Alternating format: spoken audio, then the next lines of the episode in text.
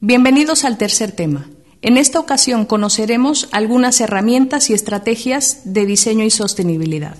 Sin embargo, como cualquier otro diseño o producto de nuestra cultura material, estas serán valiosas solamente en tanto seamos capaces de usarlas. Las herramientas son instrumentos que han sido elaborados para facilitar la realización de una tarea, mientras que una estrategia es un conjunto de acciones relacionadas entre sí y planificadas en el tiempo que se llevan a cabo para lograr un objetivo predeterminado.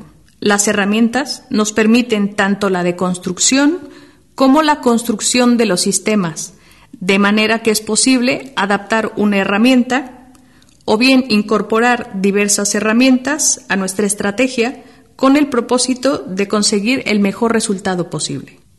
Las herramientas son útiles en diferentes momentos del proceso de diseño.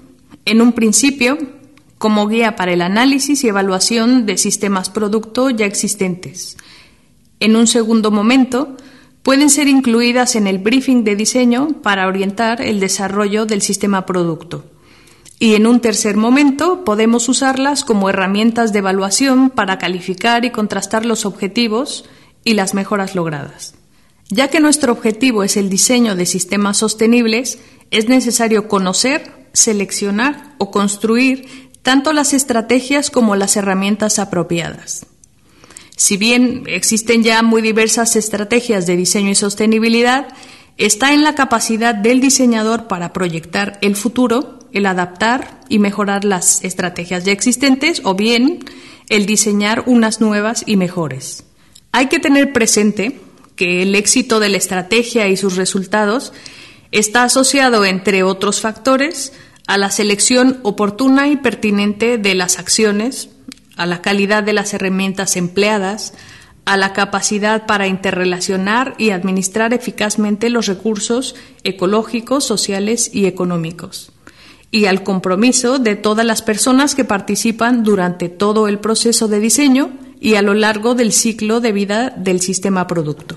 A través de este tema conoceremos algunas de las herramientas y estrategias de diseño y sostenibilidad que han sido desarrolladas por diferentes profesionales, tanto del diseño como de otras disciplinas, a lo largo de varias décadas, lo que supone que el diseño de sistemas sostenibles también implica conocimientos y colaboración interdisciplinar. Sin embargo, con independencia del enfoque con el que se aborde la información, la mayoría están basadas en el ciclo de vida, con el propósito de tener una visión real e interconectada del sistema completo, es decir, del sistema producto y el sistema ciclo de vida a la vez.